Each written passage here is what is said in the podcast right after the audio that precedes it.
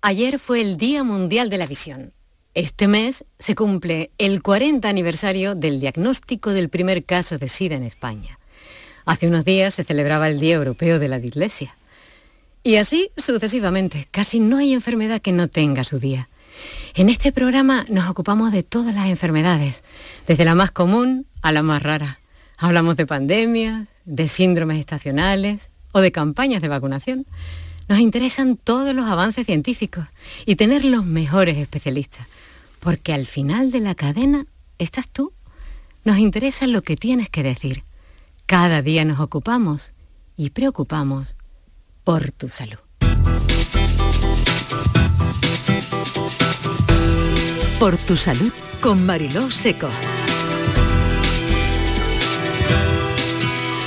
Y para eso estamos todos aquí, pendientes. El director del programa, Enrique Jesús Moreno, a quien deseamos pronta recuperación, Kiko Canterla en la producción, Manuel Hernández en el control de sonido y realización y yo misma, Marilo Seco. Y una invitada de excepción, la doctora Vivian Capilla, doctora en biología, investigadora en el Centro Andaluz de Biología Molecular y Medicina Regenerativa y que va a estar con nosotros en unos momentitos.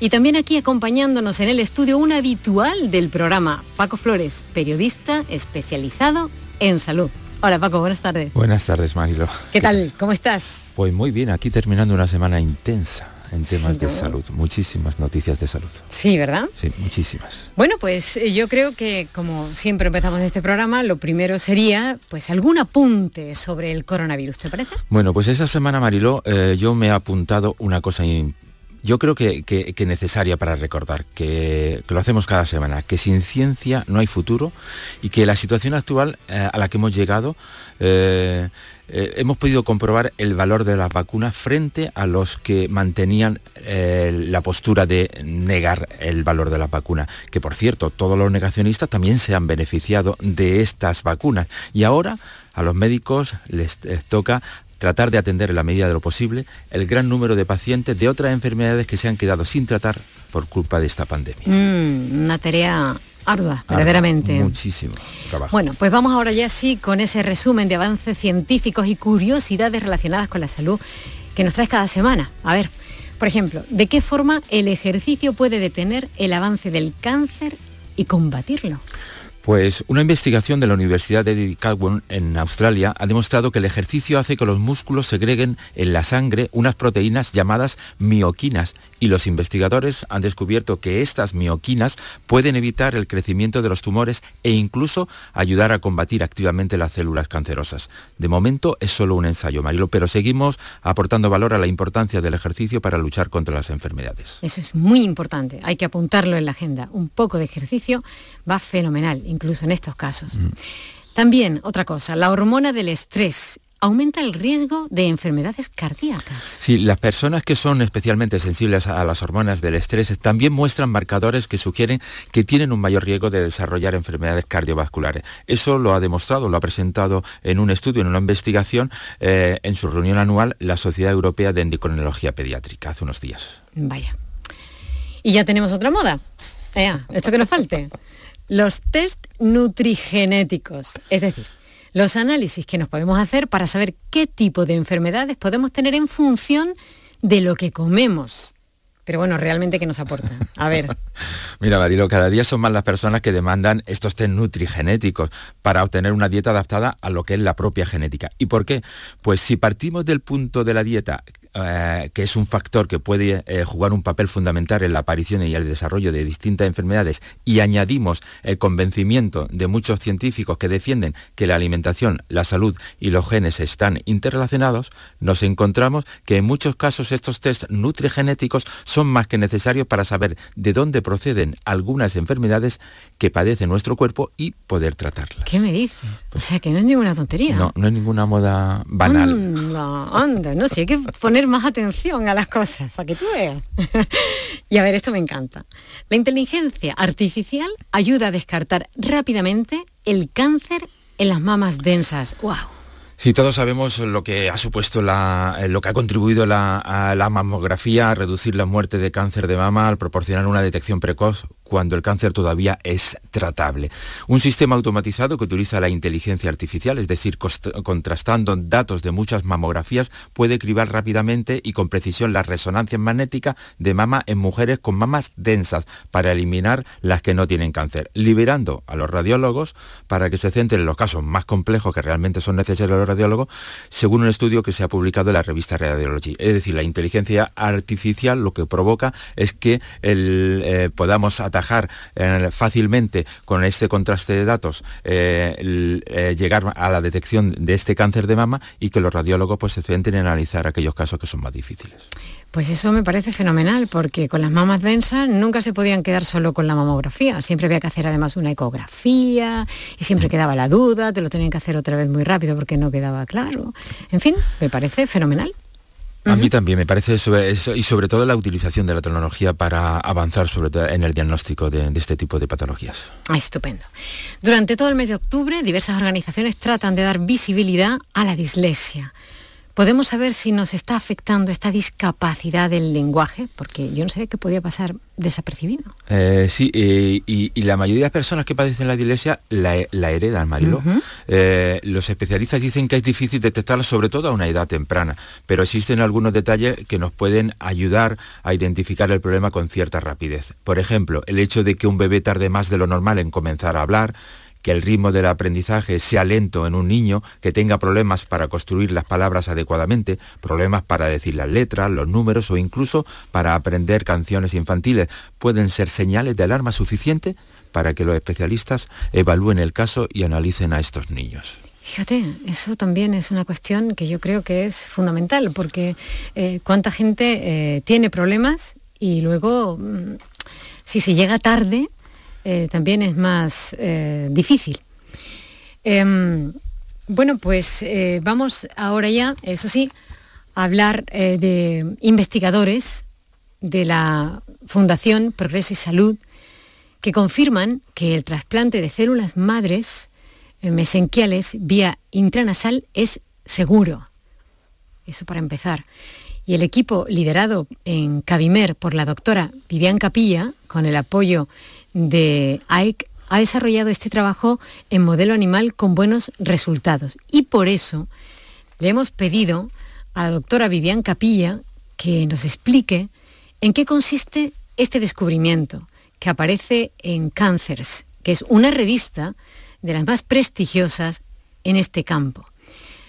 Paco, a mí me gustaría que nos, que nos primero que nos hablaras un poco de la doctora Vivian Capilla. Pues es una de las investigadores más importantes que tenemos en nuestra comunidad autónoma. Vivian Capilla González es doctora en biología por la Universidad de Valencia, investigadora senior en el Centro Andaluz de Biología Molecular y Medicina Regenerativa, en el CABIMER. Actualmente está centrada en el uso de las terapias basadas en las células madre para la mejora de los tratamientos contra el cáncer y más concretamente para minimizar las secuelas neurológicas de la radioterapia. Pues si te parece la vamos a saludar. Doctora, buenas tardes y enhorabuena por el trabajo. Muchísimas gracias. siempre, tal? saludaros. siempre trabajando en beneficio de los demás, doctora. Bueno, la verdad que es un placer. bueno, vayamos por parte.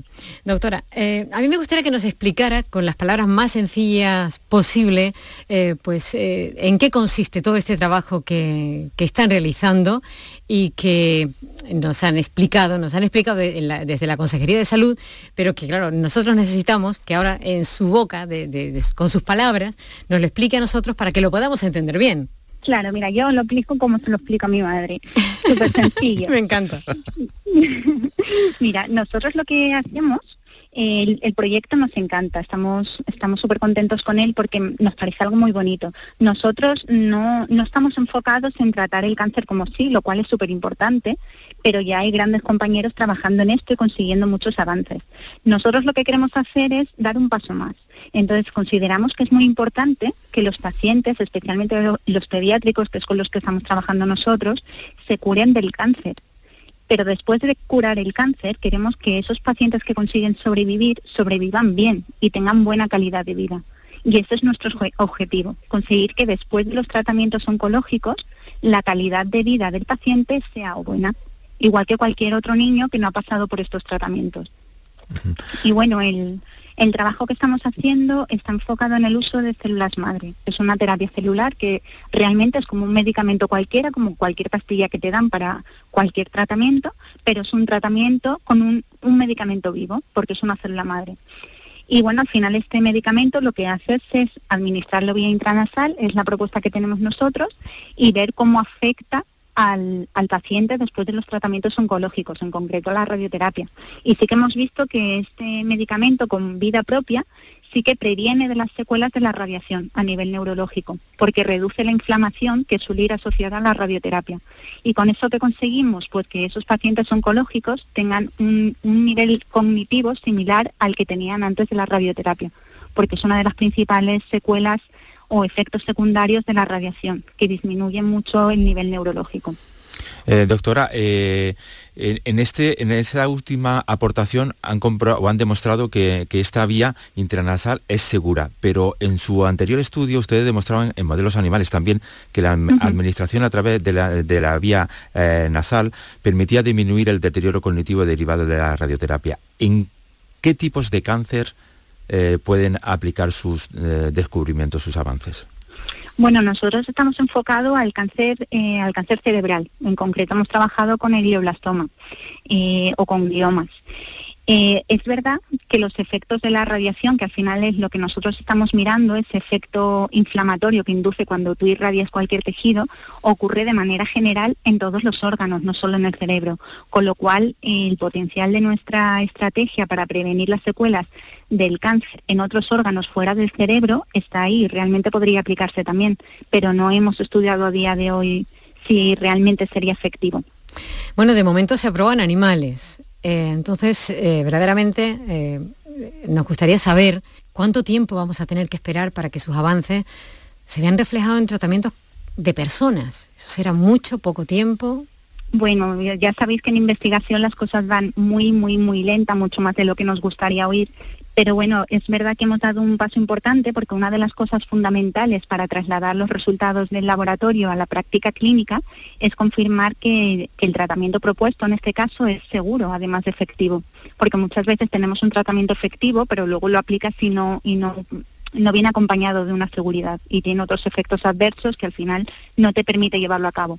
En nuestro caso hemos comprobado que es el último artículo que hemos publicado, que ha sido en, en estos últimos meses, en la revista Cáncer, hemos visto que la aplicación de las células madre por vía intranasal es seguro tanto a corto plazo como a largo plazo. Si tú administras esas células a, ratones juveniles de unos cuatro o ocho semanas de edad, puedes hacer un seguimiento de estos animales y ver que cuando llegan a la etapa adulta no tienen ningún efecto adverso, lo cual es algo muy alentador para seguir adelante y llegar a la traslación con lo cual, bueno, hemos dado un pasito más en esta carrera de fondo. Verdaderamente. Eh, eh, eh, usted lo, ha dicho hace un, momentito, doctora. ustedes no tratan el cáncer directamente, sino intentar mejorar la calidad de vida del paciente una vez que ha recibido los tratamientos de quimioterapia. ¿Qué intereses ha generado ya este avance y el anterior a nivel mundial? Porque este descubrimiento es a nivel mundial. Sí, bueno, la verdad que mm, en España por lo menos estamos teniendo mucha acogida porque la Asociación Española contra el Cáncer em, eh, le llamó la atención nuestro proyecto y quiso financiarlo con fondos recibidos a través de donaciones de los ciudadanos.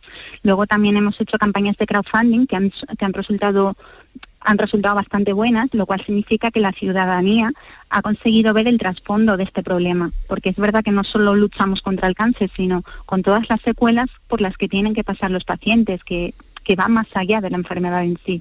Incluso asociaciones como la Asociación Pablo Ugarte también nos está apoyando con, a través de fondos que consiguen de donaciones, porque consideran que estas investigaciones son importantes tenemos que cuidar el cáncer, pero también tenemos que conseguir que los pacientes tengan buena calidad de vida. Doctora Vivian Capilla, ¿y los ensayos en personas también se harían en Andalucía o ya por todas esas ayudas que están recibiendo luego aquí habría pelea? Bueno, lo ideal cuando tú haces un ensayo clínico es conseguir representación de distintas partes, no solo de, Andalucía. Lo que pasa que es verdad que tenemos ciertas limitaciones.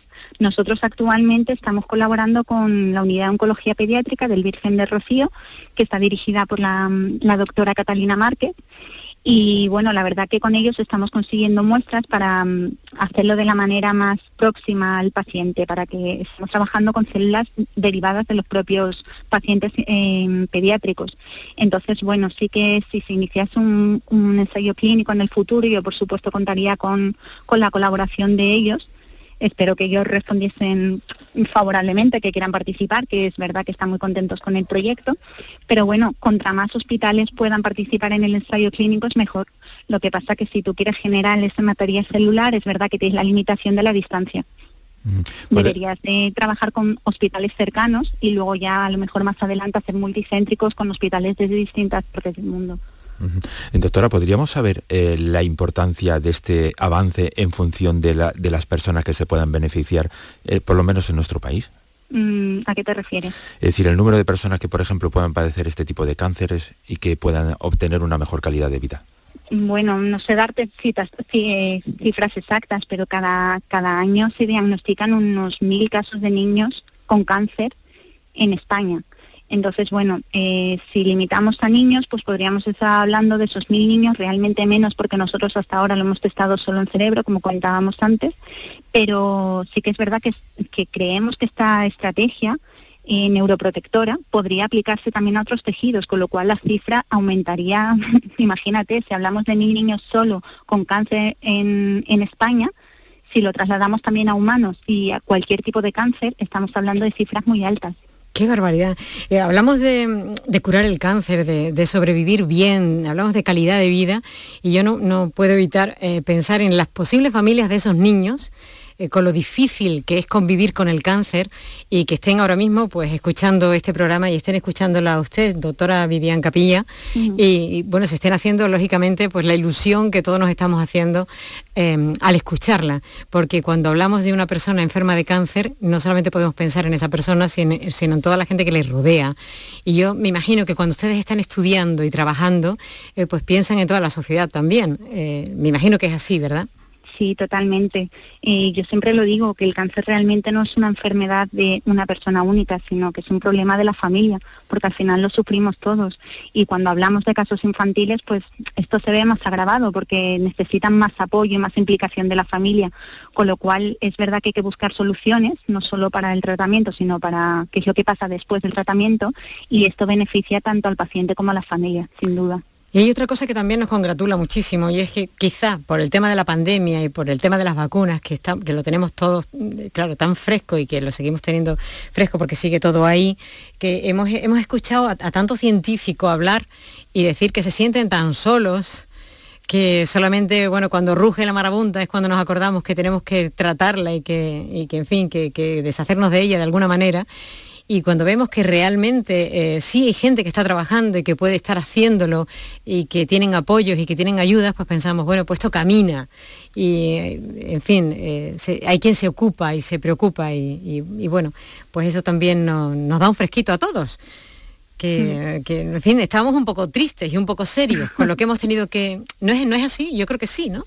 Sí, yo creo que es un sentimiento bastante generalizado. Yo creo que sobre todo en España tenemos este problema de concienciación, de que no, no sabíamos, a lo mejor como tú decías, la situación de la pandemia nos ha ayudado a, a entender que tener este potencial de investigación en nuestro país es importante y que realmente existen los investigadores y que estamos haciendo cosas por seguir adelante con, con muchas líneas de investigación. Entonces, pues sí que sí que es verdad que yo creo que, que es importante que la ciudadanía conozca nuestro trabajo y sea consciente de, la importancia de apoyar la investigación, porque sin el, sin el apoyo de la ciudadanía creo que no vamos a ir mucho más, porque al final mm, todos los sistemas revierten en eso y al final todo se va modulando un poco en función de lo que el, ciudadano de a pie quiere. Entonces creo que es importante que todos a una unamos fuerzas, ¿no? Y que todos queramos que la investigación esté valorada, esté apoyada y tenga su respaldo a nivel económico y, a nivel de, que todos quieran seguir adelante con ella. Doctora, una pregunta, una curiosidad. ¿Qué, ¿Qué, le responde su madre cuando le cuenta lo que usted está haciendo? bueno, mi madre siempre me dice lo mismo, que uso palabras muy complicadas. Yo lo intento resumir y hacerlo muy sencillo, pero según mi madre siempre lo cuento difícil, así que no sé cómo habrá salido esta vez. Yo creo que ha salido bastante bien, yo creo que se, le, que se le ha entendido todo y sobre todo me quedo un poco también con lo último, apoyar la, investigación y, hay muchas maneras de hacerlo, hay muchas organizaciones que se encargan de ello y también se nos está pidiendo siempre eh, pues a través de, los diferentes medios, incluso a través bueno, de los medios de comunicación que yo creo que intentamos siempre hacernos eco de en la medida que podemos, ¿no? de todo lo que se necesita. También yo creo que las redes sociales eh, en este sentido ayudan eh, porque también se hacen eco de lo que es necesario y piden por ahí también ayuda. Lo que pasa es que también estamos un poco no sé, ha habido también últimamente tanto problema con el tema de las ONGs y con el tema de las asociaciones que también habría que, intentar no demonizar ¿no? A, la gente que pide ayuda, en este caso contra el cáncer. Sí, bueno, hay que saber también muy bien poner los filtros, porque es verdad que que hay mucha gente pidiendo dinero para causas que aparentemente son muy buenas, pero a lo mejor luego la gestión de esos recursos que se consiguen y que cuesta mucho conseguirse eh, no es la más óptima. No sé si me explico. Mm, creo que tanto el que pide como el que quiere aportar tiene que saber muy bien cómo hacerlo. Y, y realmente hay asociaciones en nuestro país que son, son muy transparentes y que que creo que a través de ellas sería una buena vía para poder apoyar la investigación. Y el ciudadano tiene que saber, tiene que aprender a discriminar entre cuáles sí y cuáles no. Y luego otra cosa que también yo creo que no deberíamos perder nunca de vista y es que, por supuesto, aunque haya personas como usted y como tantos otros que están trabajando para intentar curar el cáncer, hay otra palabra que nunca quitamos de nuestra boca, y que es la prevención y hay algunos cánceres que son, eh, yo creo que podrían estar ahí, entre, en la lista de los cánceres que se pueden prevenir. No sé si a lo mejor el de cerebro sería uno de ellos. Bueno, realmente, mm, justamente a lo mejor el de cerebro no es el modelo más, e, más ejemplar, ¿no? Es verdad que hay muchos tipos de cáncer en cerebro, pero sin, sin lugar a dudas creo que sí que deberíamos meternos en la cabeza que podemos hacer algo por prevenir muchos de los cánceres que, que existen tener una calidad de vida en cuanto a salud, de, hacer deporte, el tipo de dieta, que yo sé que está muy oído, pero que es cierto. Es verdad que nosotros tenemos en nuestra mano el poder reducir ese riesgo de llegar a desarrollar algún cáncer. Pues nos lo, vamos a, a, grabar a fuego, ¿verdad Paco? Totalmente a fuego. Y además en este programa también somos muy partidarios de que sin ciencia no hay futuro. Eso también. Totalmente de acuerdo. A ver si todos los que nos escuchan también están de acuerdo y, lo piensan igual y entre todos pues eso, hacemos una piña y trabajamos a favor, a favor de la ciencia, a favor de la investigación y, bueno, en, la, declaración de la renta, ese epígrafe ¿no? que creemos todos, ¿no? Vamos a aportar cada uno nuestro granito de arena, ¿no? Claro, para que luego le lleguen a, personas como la doctora Vivian Capilla. Sí. Pues estoy de acuerdo totalmente que en lo que decís que, para sacar esto adelante tenemos que ser una piña, como habéis dicho. Pues doctora Vivian Capilla, doctora en biología, investigadora en el Centro Andaluz de Biología Molecular y Medicina Regenerativa. Solo nos queda decirle que mucho ánimo, mucha fuerza para seguir trabajando denodadamente, porque lo necesitamos todos, y agradecerle muchísimo que haya estado con nosotros en nuestro programa. Muy amable. Gracias a vosotros. Un placer. Medicina, prevención, calidad de vida. Por tu salud en Canal Sur Radio. Bueno, Paco, ¿cuánto aprendemos? De eso se trata, de aportar un poquito de aprendizaje cada, cada, cada tarde en el programa de 6 a 7 y luego los viernes aquí de 6 a 6 y media. Eso es, y remover conciencias.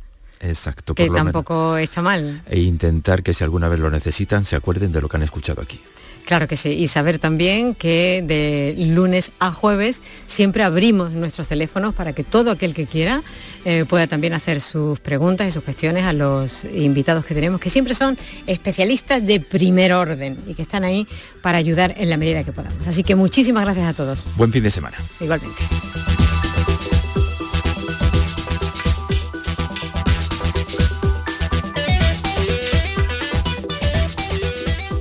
Aquadeus, ahora más cerca de ti, procedente del manantial Sierra Nevada, un agua excepcional en sabor, de mineralización débil que nace en tu región. Aquadeus Sierra Nevada es ideal para hidratar a toda la familia y no olvides tirar tu botella al contenedor amarillo. Aquadeus, fuente de vida, ahora también en Andalucía.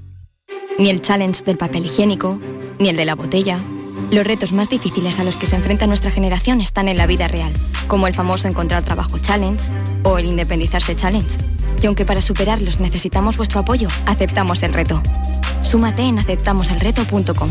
FAD 916 1515. En este mes de octubre, únete a Social Energy y di no a la subida de la luz. Ahorra hasta un 70% en tu factura con nuestras soluciones fotovoltaicas y aprovecha las subvenciones de Andalucía. Pide cita al 955-441-111 o en socialenergy.es. Solo primeras marcas y hasta 25 años de garantía. La revolución solar es Social Energy. Todo lo que hacemos nos define. Cada acto habla de quiénes somos, de lo que nos importa. Ahora tenemos la oportunidad de decir tanto con tan poco. La oportunidad de mostrar lo mejor de nosotros. Por nuestro futuro. Por tu futuro. Llena tu mesa de Andalucía. Junta de Andalucía. Rueda, rueda, rueda. Este año seguimos rodando. Llega el undécimo Salón del Motor de Ocasión de Sevilla del 28 de octubre al 1 de noviembre. Turismos, motocicletas y vehículos profesionales, kilómetro cero seminuevos y de ocasión de las principales marcas y modelos. Undécimo Salón del Motor de Ocasión de Sevilla del 28 de octubre al 1 de noviembre en Cibes. Seguimos rodando.